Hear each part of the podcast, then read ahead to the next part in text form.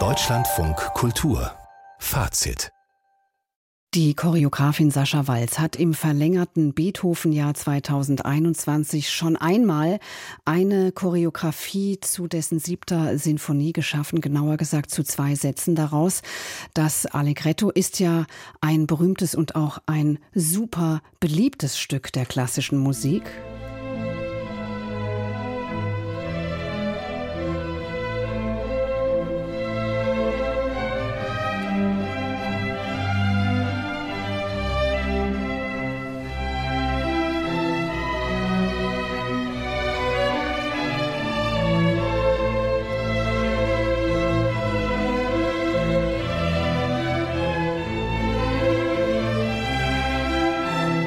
Ja, und wenn man sich jetzt vorstellt, diese Choreografie kam in Griechenland im antiken Tempel von Delphi zur Aufführung, ein spektakulärer Ort also und seitdem hat dieser Beethoven Sascha Walz anscheinend nicht mehr losgelassen. Heute Abend war die Aufführung von Beethoven 7 einer Choreografie für 13 Tänzerinnen und Tänzer im Berliner Radialsystem.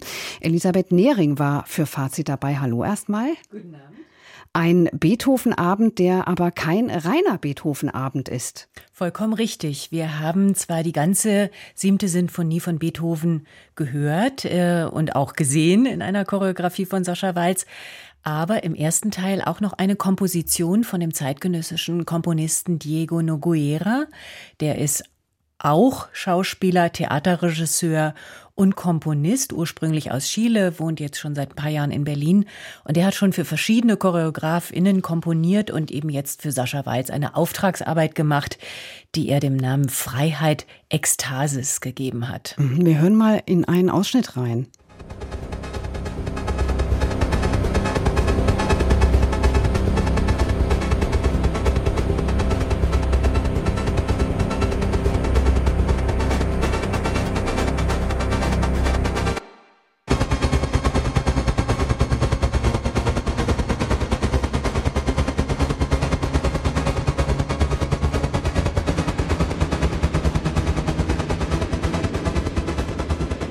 Okay, klingt vollkommen anders. Elisabeth Nehring klingt auch ein bisschen anstrengend.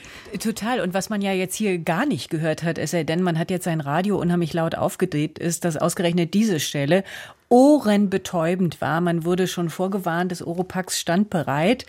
Aber äh, das ist eine, ich würde mal sagen, eine überwiegend flächige Musik, die unterlegt ist äh, mit Flimmern, mit Knarzen, an anderen Stellen jetzt ja mit Echos.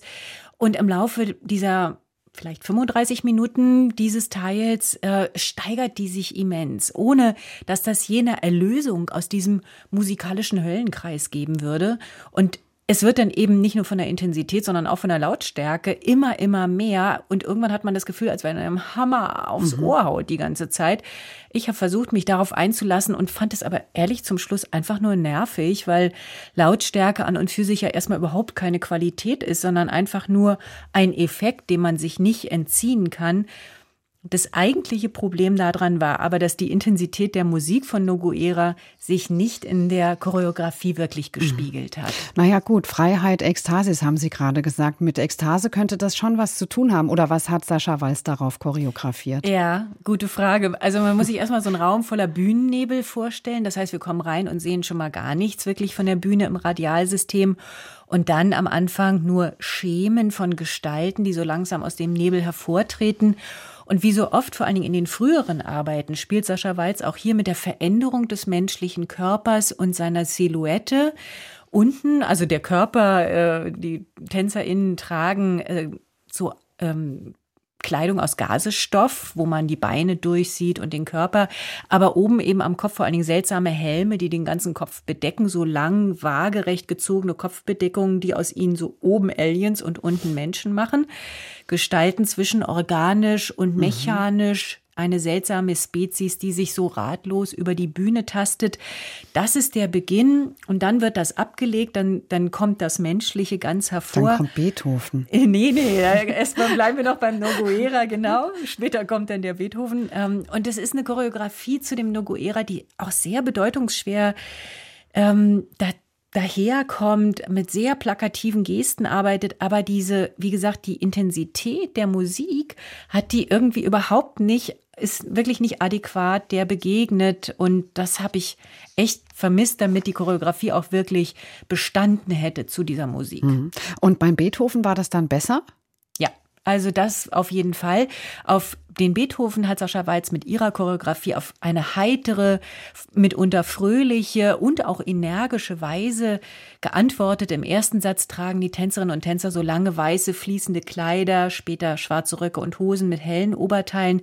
Es gibt viele Läufe durch den Bühnenraum, der jetzt in diesem Teil vollkommen offen da lag, also vom Backstein bis zu den Fenstern und den Feuertreppen hat man ganz alles gesehen im Radialsystem, was gut korrespondiert hat mit der fast gänzlich unnarrativen Herangehensweise an die Choreografie. Also es gibt hier eine pure Konzentration auf die Bewegung als Antwort auf die Musik.